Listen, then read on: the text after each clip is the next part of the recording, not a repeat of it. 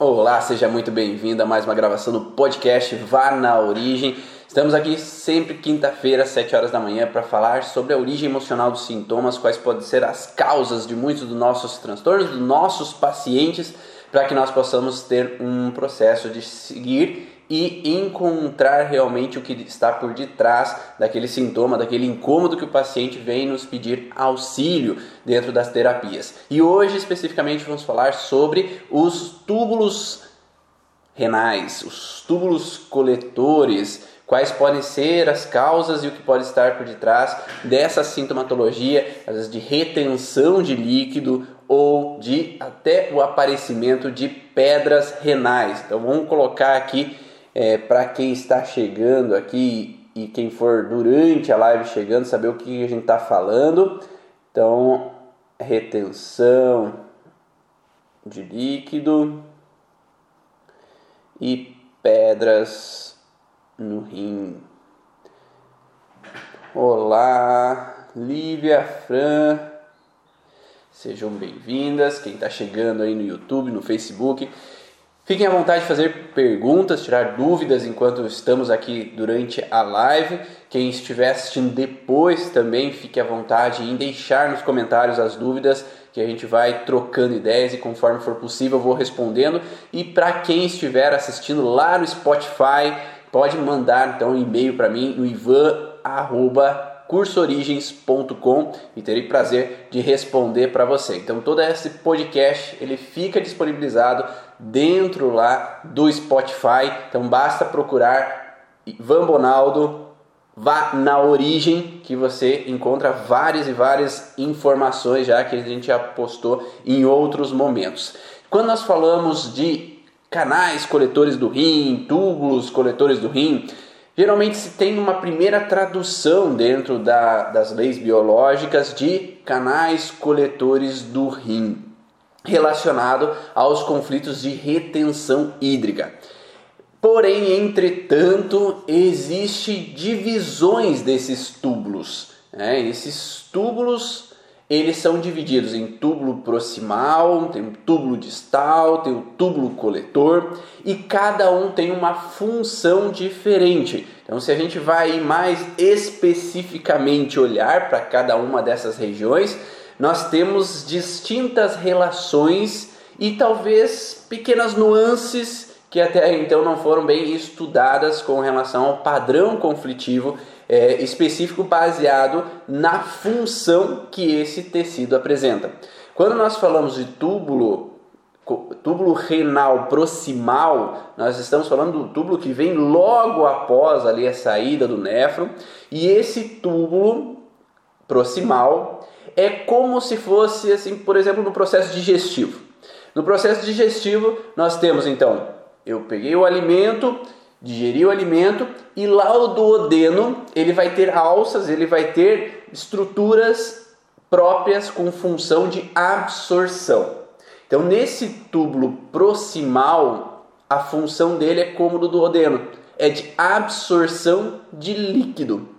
Ali onde é que vai ter maior capacidade de absorção do líquido. Por isso que se fala que os túbulos proximais são aqueles que vão desencadear principalmente essa retenção de líquido, os inchaços, o acúmulo hídrico no corpo. Então, ah, se eu acordo com olhos inchados, ou tenho alguma alergia e eu tenho um inchaço em determinada parte do corpo, ou às vezes eu sinto que eu vou viajar e minhas pernas ficam inchadas, meus pés ficam inchados.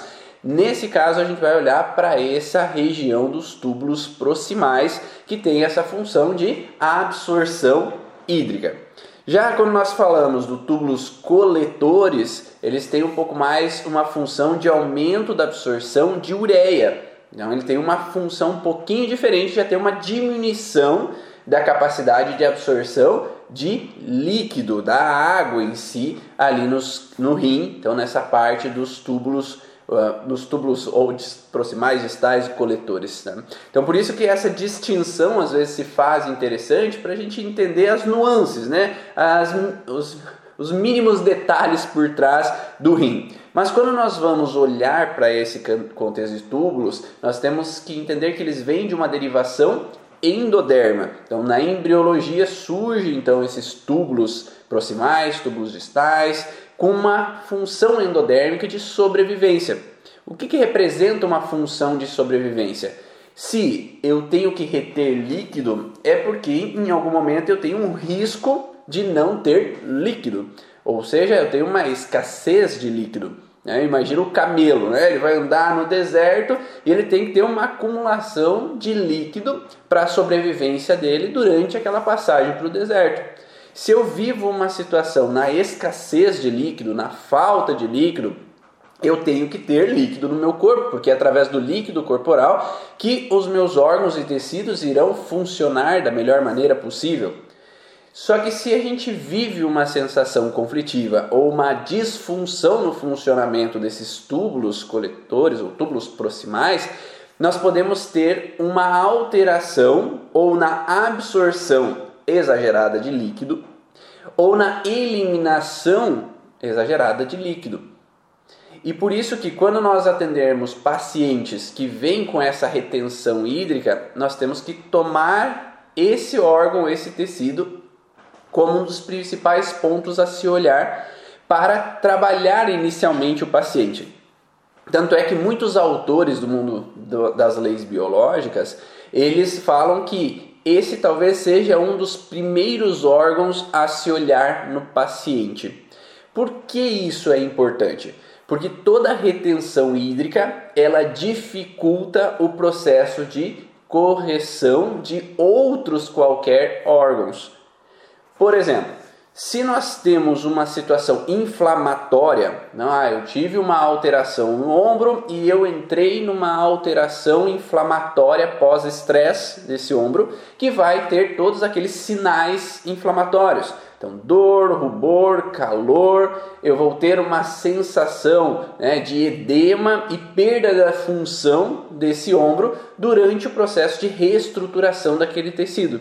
Então, esse processo é natural e esse, esse processo é necessário para que haja uma reestruturação e uma cicatrização da melhor maneira possível desse tecido. Porém, a cicatrização ela vai finalizar após a eliminação do edema. Então, a partir do momento que eliminei o edema, agora as fibras vão se reestruturar de uma forma a elas se tornarem funcionais para o meu ombro. Mas se esse edema nunca sai, essa cicatrização acaba não sendo eficiente. Então, todo processo inflamatório, nós precisamos ter um processo pró-inflamatório. Então, inicialmente eu tenho um processo inflamatório acontecendo. Então, células inflamatórias vão estar no local para promover a inflamação. Então, por isso que a inflamação é necessária muitas vezes, porque essas células, citocinas ou quimiocinas, vão estar ali para todo o processo de reorganização daquele tecido, vão ter os macrófagos que vão se diferenciar em macrófagos 2 posteriormente para ter uma limpeza desse tecido, mas esse processo pró-inflamatório inicial ele é necessário para a reestruturação do tecido. Depois nós entramos no processo anti-inflamatório. Então esses tecidos vão se diferenciar para promover uma, um processo anti-inflamatório local para que haja uma limpeza desse tecido e depois vamos entrar numa fase pró-resolutiva para resolver e cicatrizar esse tecido. Mas se nós não sairmos do processo pró-inflamatório ou anti-inflamatório, nós não vamos entrar na fase resolutiva que é cicatricial. E aí vai haver um defeito de cicatrização que vai deixar uma lesão pendente naquele tecido. Então imagine um tecido que não está pronto para ser usado novamente de forma eficiente, ele pode romper fibras frequentemente. Se eu for erguer um peso, eu vou ah, romper uma fibra. Vou erguer um peso, romper uma fibra. É como se eu tentasse acelerar o processo inflamatório, né? Eu quero acelerar o processo e o meu corpo precisa de um tempo para regenerar aquele tecido. Só que nesse primeiro momento do processo inflamatório, eu tento cortar esse processo inflamatório utilizando às vezes um anti-inflamatório potente para que eu tire essa dor de uma vez por todas, elimine para eu já entrar numa atividade que eu estou precisando. Eu não vou ter, ter o tempo necessário para a reestruturação daquele tecido então vai haver uma falsa reestruturação que vai deixar uma propensão a ter uma lesão de novo. Da mesma forma que Se eu tenho os canais, os túbulos proximais afetados no rim, eu vou ter uma retenção hídrica que vai ser vai se manter. E essa retenção hídrica que se mantém, ela dificulta com que o tecido, seja ele qual for, entre na fase pró-resolutiva e essa cicatrização seja eficiente. Então, por isso que o Dr. Hammer, entre outros profissionais, se você for ler o livro do Bjorn, ele também fala desse contexto, é, que há esse bloqueio no processo de reestruturação dos tecidos a partir do momento que esses túbulos proximais estão fragilizados e, enquanto ele se mantém, altera outros tecidos. Da mesma forma, em outro órgão, outro tecido, se eu tiver, por exemplo, vamos pensar num pulmão, se eu tenho um pulmão com uma alteração, por exemplo, em alvéolos pulmonares, e esse alvéolo pulmonar, ele apresenta um processo inflamatório. E essa retenção de líquido, ela mantém um edema pulmonar. Se esse edema não é drenado, eu vou continuar com a disfunção pulmonar durante um longo tempo até que se haja essa drenagem desse líquido. Então, por isso que os túbulos coletores, os túbulos proximais, eles são tão importantes para a gente analisar quando a gente vai trabalhar com o paciente e por isso que ele é chamado de um síndrome dos túbulos, túbulos renais, porque esse síndrome dos túbulos renais faz com que, a partir do momento que eu tenho os túbulos renais em fase ativa de estresse, retendo líquido, qualquer outro tecido ele vai gerar uma alteração de uma fase pós-estresse recorrente. Né? Essa fase pós-estresse ela pode se permanecer por um longo prazo de tempo. Né? Eu já vou falar quais são os conflitos desses túbulos proximais. Mas está dando para entender por hora, só para quem está assistindo aqui ao vivo, quem está assistindo depois, está dando para compreender essa relação né? de túbulos proximais, tem o aumento da absorção hídrica né, do corpo, então vou ter os inchaços, os edemas, então todo aquele tecido, toda aquela alteração de uma alergia com grandes edemas,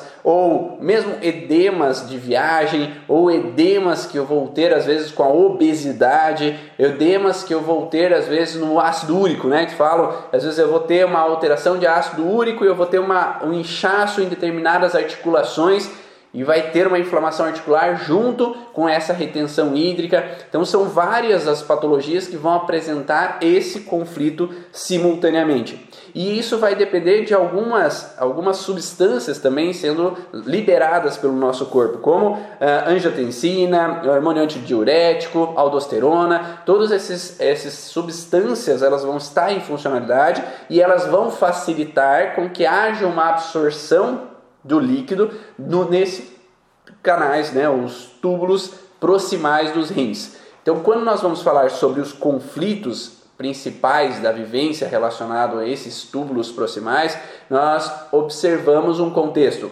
Primeiro padrão, né? Se eu tenho uma necessidade de absorção de líquido, é porque eu tenho uma escassez de líquido. Então, se uma pessoa vivencia uma falta hídrica, o corpo ele vai absorver o máximo, evitar eliminar o líquido para que eu possa não desidratar.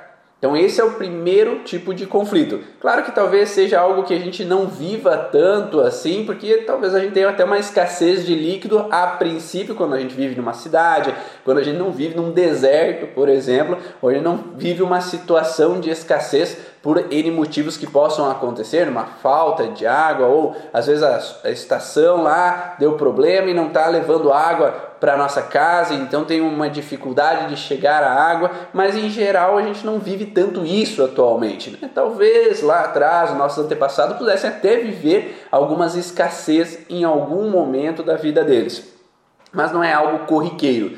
Por isso a gente olha mais para o contexto simbólico dessa relação de escassez. Escassez, mas uma escassez de pessoas ao nosso redor. Então vamos pensar às vezes num contexto de não ter alguém por mim.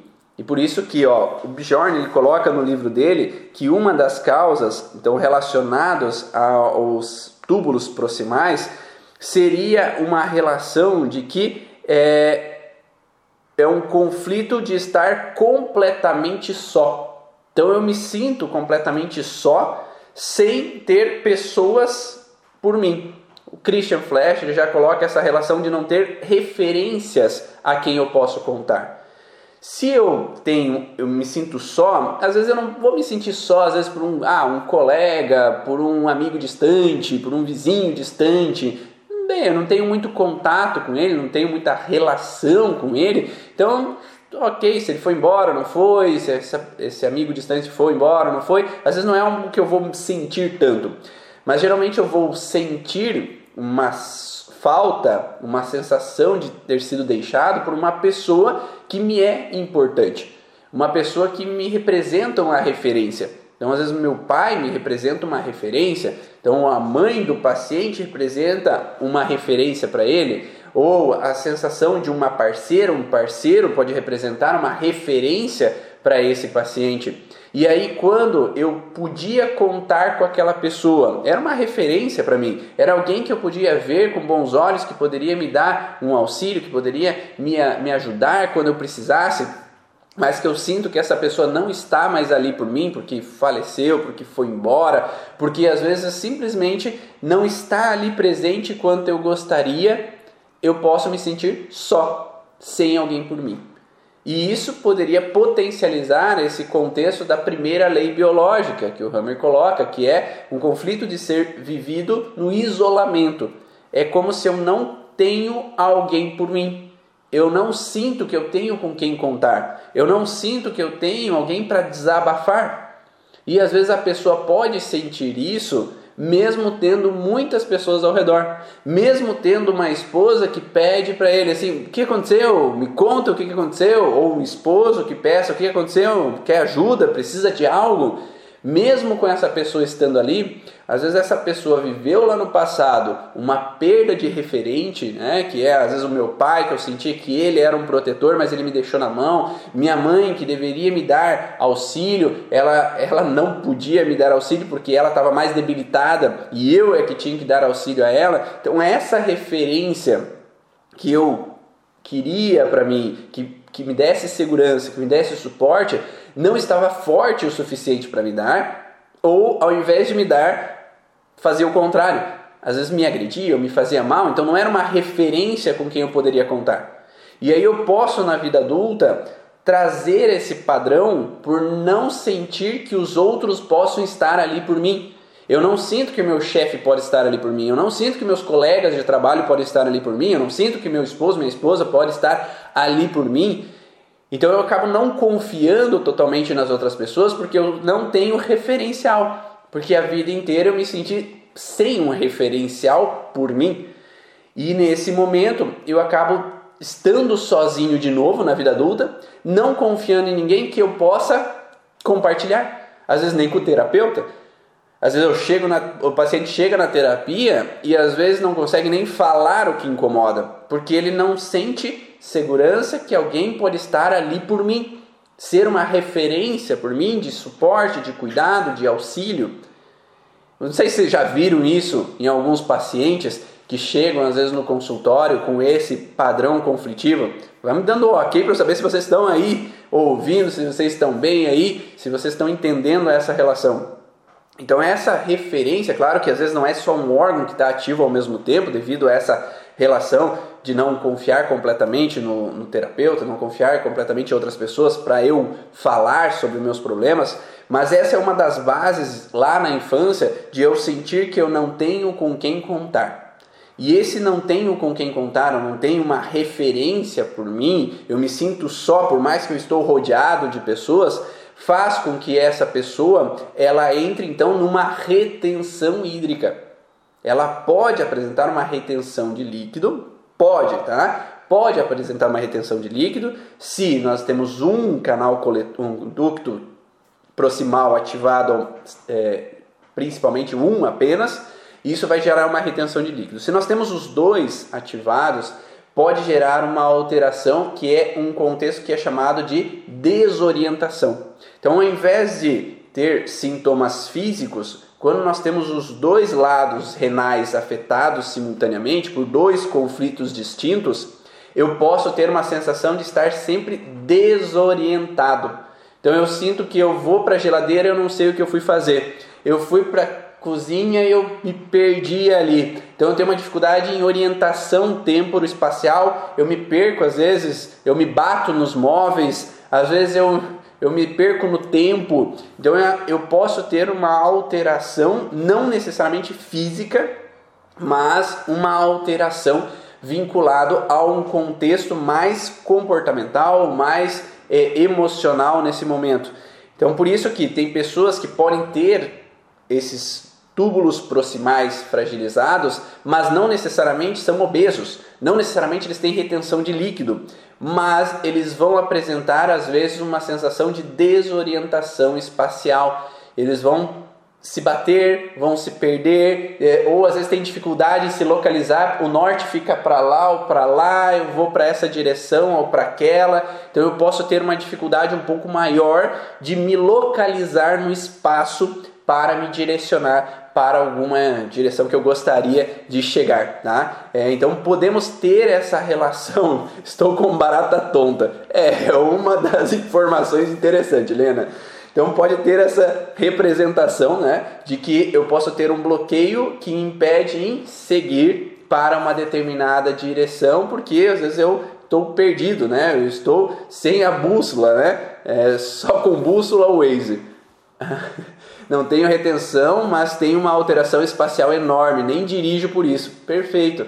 Então é, é isso que para vocês entenderem. Então não necessariamente tem um sintoma físico, mas se os dois túbulos proximais estiverem afetados ao mesmo tempo, eles vão gerar uma alteração mas nesse contexto espacial, de não às vezes me orientar espacialmente de uma maneira adequada. Por isso que entendendo o passo a passo do curso Origens, né, por isso que a gente passa no curso Origens órgão por órgão, tecido por tecido, para depois a gente chegar no contexto comportamental essas alterações é, emocionais que podem aparecer para o paciente, para que a gente possa entender cada passo a passo dessas relações e aí conseguir entender por que, que o paciente entra nessa alteração.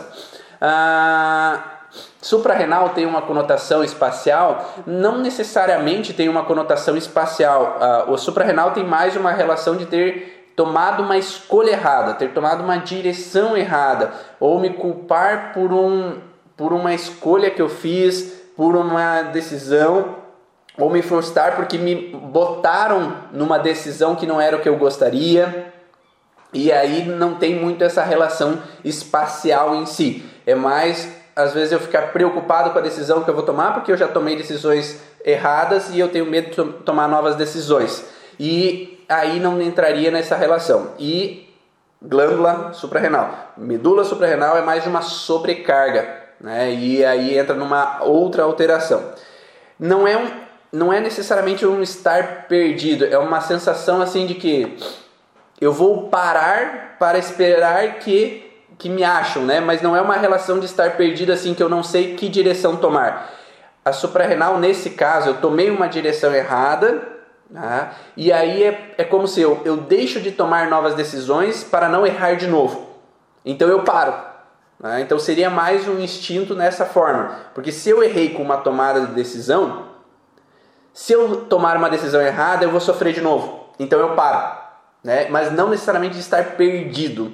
Né? Teria uma conotação mais. Eu sei que alguns autores acabam falando assim: ah, imagine como as ovelhas, né? As ovelhas é, estão no rebanho e de repente uma ovelha se perde do rebanho. Então é como se ela tomou uma escolha errada, uma decisão errada. Ela tomou um caminho errado. E aí seria mais esse caminho errado que eu tomei, que aí eu me distanciei do rebanho. E aí eu paro porque por esse caminho errado que eu tomei, eu espero com que o rebanho volte me buscar, volte me a ter. Por isso que muitos autores acabam falando que é muito frequente que a parte então dos túbulos proximais, a parte do glomérulo renal e a parte da suprarrenal estejam afetados ao mesmo tempo. Porque eu posso ter uma sensação de ter tomado uma escolha errada e essa escolha errada me levou a uma situação de me sentir só, né? me sentir sozinho, me sentir sem o referencial, porque se eu tomei uma escolha errada suprarrenal, as pessoas podem às vezes me criticar, pode me deixar, podem me abandonar e eu me sinto só. E ao mesmo tempo, daí eu posso ter um desabamento da existência. Então eu tenho uma, uma conjunção nesse processo. Por isso que às vezes acabam juntando as informações, porque é muito frequente os túbulos proximais junto com a parte de suprarrenal, junto com a parte de glomerulorenal estar afetado no mesmo tempo. Tá? Então a gente estagna a nossa vida muitas vezes para evitar tomar escolhas erradas novamente. Então tomar decisões erradas é frustrante, então paro de tomar decisão. Ah, então sentir-se só afeta os túbulos proximais? Depende como é o sentir só. Sentir só, sem eu ter uma referência com quem contar, eu me sinto só. Então, me sinto, eles chamam de um conflito é, de refugiado, né? Um refugiado, ele, eu perdi tudo, né? Um desabou minha existência, eu perdi todas as minhas coisas e eu estou só, sem ninguém por mim. Eu tenho, me sinto ali que eu não tenho com quem contar. Eu sinto que as, eu não tenho mais o, as minhas coisas por mim. Eu perdi o chão devido a uma situação que aconteceu. Então isso pode sim influenciar os túbulos proximais. Porém, depende como o paciente interpreta a situação. Se o paciente tem retenção de líquido, nós vamos olhar o contexto de túbulos proximais. É, se o paciente tem pedra no rim, a gente vai olhar a relação dos túbulos proximais, dos túbulos dos canais coletores. Então nós vamos olhar para esse contexto para que nós possamos observar o que os pacientes estão vivendo. Agora, se o paciente não tem nesses sintomas, talvez ele interpretou essa situação de uma forma diferente. Então, nós, como terapeutas, podemos pensar que o paciente está sozinho, a mãe e o pai faleceram e às vezes ele está vivendo agora sozinho, mas ele talvez não se importa. Né? Então não vamos considerar que se eu interpreto como terapeuta que o paciente está só, ele tem conflitos de túbulos proximais? Não necessariamente. Depende do que o paciente interpretou. Tá? Então, se nós falarmos de túbulos proximais, nós estamos falando de uma sensação de conflito existencial, né? Eu perdi tudo, caiu meu chão e agora quem sou eu, que rumo que eu tomo da minha vida, o que, que eu faço, né? Agora eu estou só sem ninguém por mim, então eu posso ter essa relação de retenção de líquido nesse momento, enquanto eu estou em fase ativa de estresse. Na fase ativa de estresse vai haver essa conotação. Então eu não sinto que eu tenho com quem contar. Quando nós falamos um pouco mais de desproteção, a desproteção daí já estaria um pouco relacionado a derme, a tecidos que servem para a nossa proteção. O rim não serve para a nossa proteção, né? nesse sentido de me sentir desprotegido ao ataque dos outros, às reações das outras pessoas. O rim serve para reter líquido. Né? Então ele vai reter líquido ali nos túbulos proximais. Então nesse momento que eu vou ter esse processo especificamente. Agora, nada impede de que eu me sinto sem uma referência e ao mesmo tempo desprotegido porque outras pessoas possam me fazer mal. E aí eu vou ter dois órgãos, dois tecidos afetados ao mesmo tempo. Por isso que eu cobro tanto no curso origem. Seja específico. Tá? Então, cada órgão tem uma especificidade, uma função específica e ela precisa ser olhada essa especificidade, porque não necessariamente alguém que possa se sentir nesse processo, então de refugiado, de eu não ter suporte por mim, que eu me sinto desprotegido a um ataque de alguém. Eu posso sentir como posso não sentir. Eu posso me sentir nesse contexto de é, relação ao desabamento da existência, porque eu perdi todo o meu dinheiro, ou eu me separei da minha esposa, me separo dos meus filhos, e agora eu deixo tudo com minha esposa e filhos, e agora esse dinheiro eu não tenho. Então eu posso ter uma sensação de que desabou minha existência e agora eu não tenho com quem contar, porque meu pai já faleceu, minha mãe já faleceu e agora eu tenho que me virar sozinho. Né? Mas não quer dizer que eu entre numa sensação que alguém pode me fazer mal, que alguém pode me atacar de alguma, de alguma forma. Então existe uma palavra que tem que ser usada que é essa sensação de conflito relacionado a me sentir completamente só ou sem referência. Tá? Essas são as palavras biológicas que têm que ser olhadas para o paciente, porque se nós falamos uma palavra que não consiste com esse processo biológico, talvez não é, o paciente não consiga se conectar com essa informação e aí não faz sentido para ele o que a gente está falando durante a terapia, ok? É, é, quando nós temos então uma alteração com relação à parte então de fase ativa de estresse, enquanto eu estou vivendo essa situação de conflito, de estar de, me sentir deixado, me sentir só, me sentir sem referentes, vamos ter então uma retenção de líquido, um aumento da creatinina, ácido úrico no sangue geralmente pode acontecer de elevar e um inexplicável aumento de peso.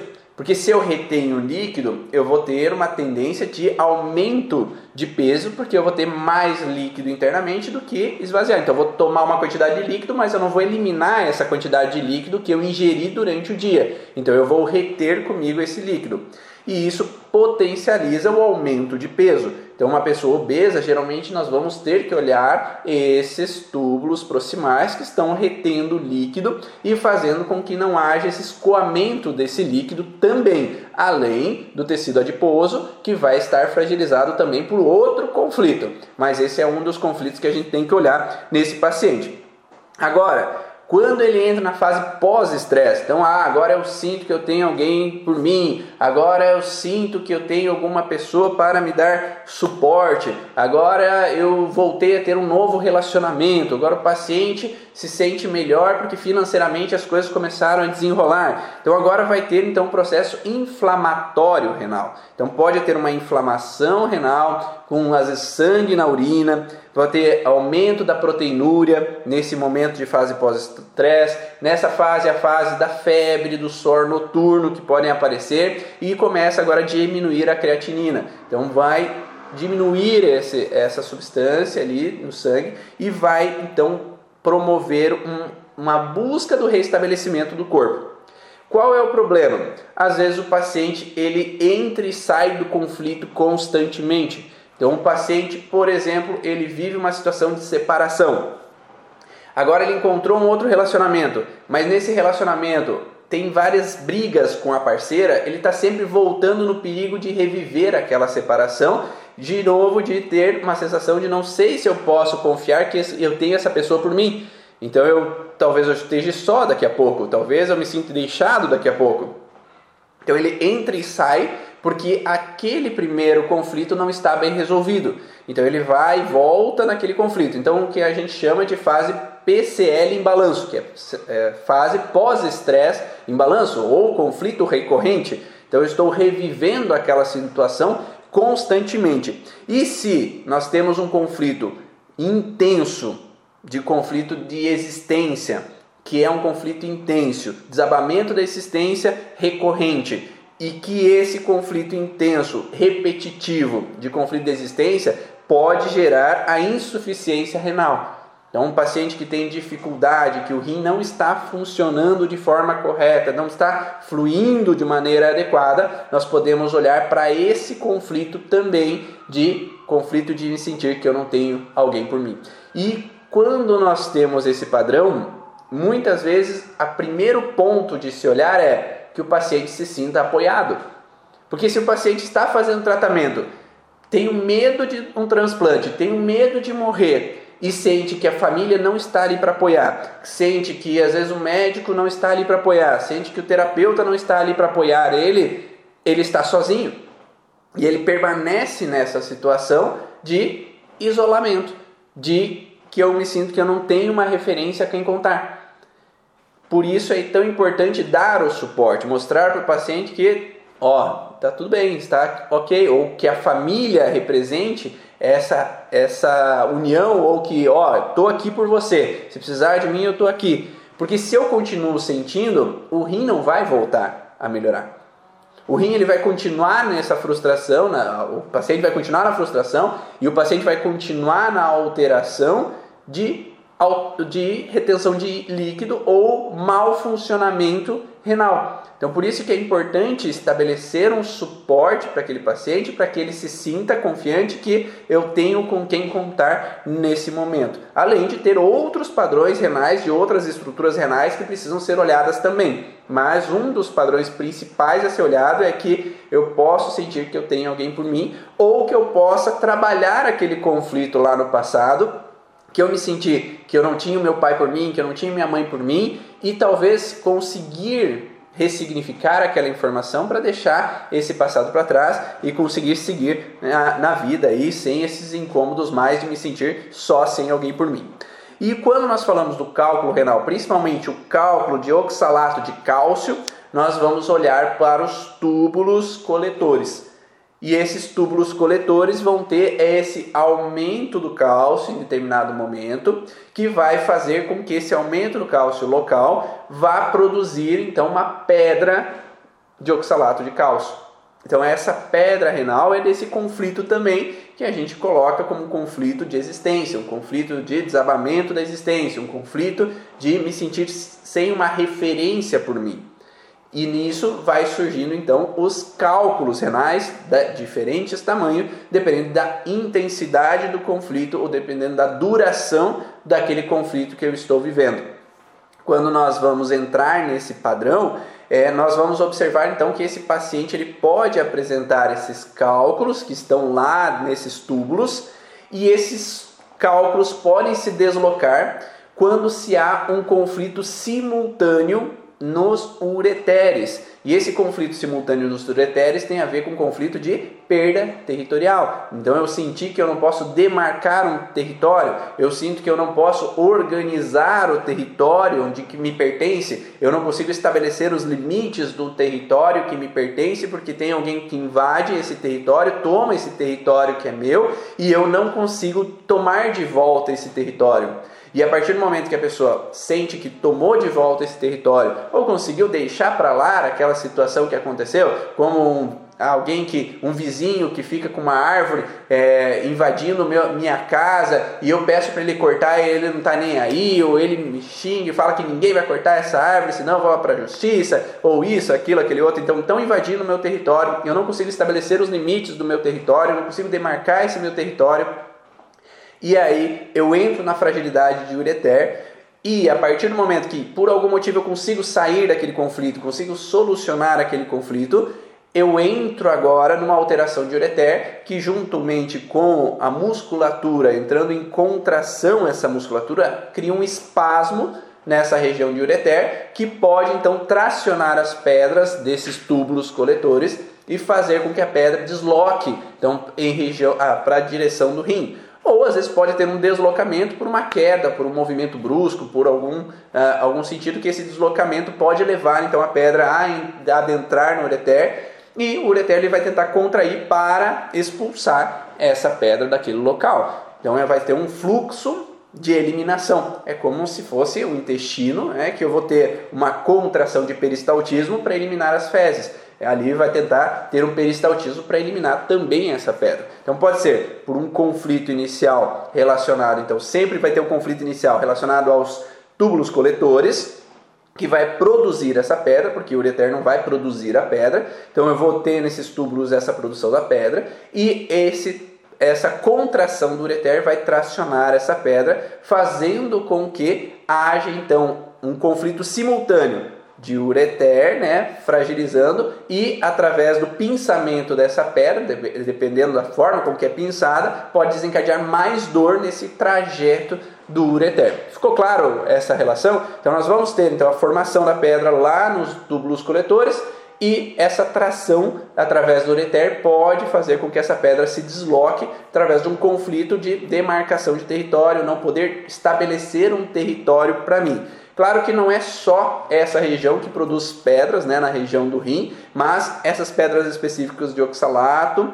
de cálcio, são produzidas por essa parte então dos túbulos coletores. As outras partes eu falo lá dentro do curso Origens, quem quiser saber um pouco mais, basta acessar o site cursoorigens.com e eu falo um pouquinho sobre como funciona o curso, como que é, como que você pode adentrar as aulas no curso e saber cada órgão, cada tecido, qual é a relação de cada órgão, cada tecido e como entender essa origem emocional dos sintomas pode auxiliar o seu paciente a ter uma qualidade de vida melhor. Espero que vocês tenham gostado dessas informações aí dos túbulos proximais, túbulos distais, túbulos coletores do rim né? Tem muito mais informação aí que eu quero trazer dentro do curso Origem para os alunos, para que possam entender um pouquinho melhor cada um desses detalhes e possam auxiliar o seu paciente a ter uma qualidade de vida cada vez melhor. Ah, quanto tempo leva para a formação das pedras diante do trauma? Provavelmente bastante tempo, porque as pedras geralmente são vindas de um conflito recorrente. Então é um conflito que dura por muito tempo,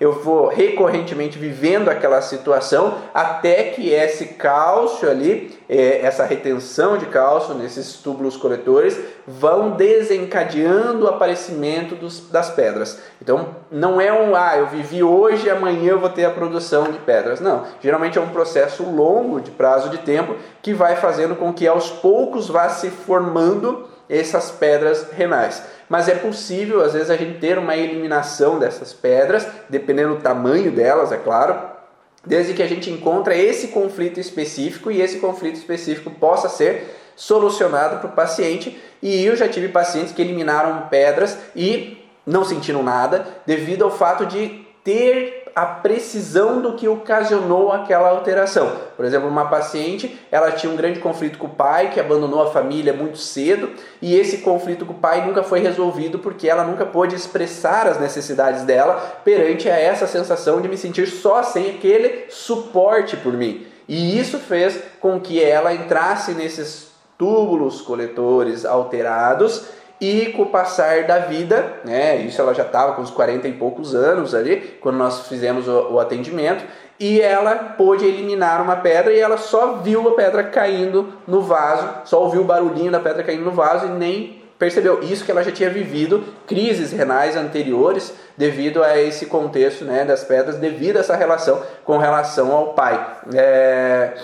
A situação de ter uma amante pode ser um conflito territorial? É um conflito territorial porque o meu parceiro é o meu território, né? Então eu posso ter uma crise de cólicas renais através desse processo, né, do ureter entrar em, em, contração, mas quando eu tendo a relaxar em partes com relação ao conflito de reestabelecer o meu parceiro para mim, ou restabelecer meu território de alguma forma, porque o meu parceiro como território, se eu não posso demarcar esse território porque tem outra pessoa demarcando esse território, tomando esse território de mim, eu posso entrar nessa relação. A Cris falou que eliminou duas vezes pedra no rim sem dor em cada gestação. Então é possível sim eliminar, desde que Depende do tamanho dessa pedra, se a pedra é maior do que os canais, né, como é que vai, não vai sair né, completamente passando pelos canais, mas é possível às vezes desde que a gente entre nesse conflito específico e o corpo possa eliminar. Se você gostou dessas informações aí, curtiu esses detalhes a mais que eu trago a cada live sobre aí a origem emocional dos sintomas, vamos fazer uma troca aí, faz um print da tela e compartilha nos stories para quem está aí no Instagram para que outras pessoas possam às vezes conhecer um pouquinho mais sobre a origem emocional dos sintomas e é podemos aumentar essa comunidade origens de troca de conhecimento, porque a pergunta de cada um, as dúvidas de cada um, a troca de cada um faz com que a gente possa crescer cada vez mais e aprofundar ainda mais o conhecimento na origem emocional dos sintomas. Então, faz um, um print aí para mim, faz uma troca com a gente, eu disponibilizo essas informações e você compartilha ali para que outras pessoas possam conhecer. Um grande abraço a todos e eu vejo vocês num próximo momento, numa próxima live ou em algum momento aí que a gente abrir a câmera e trocar experiências. Um grande abraço, tchau!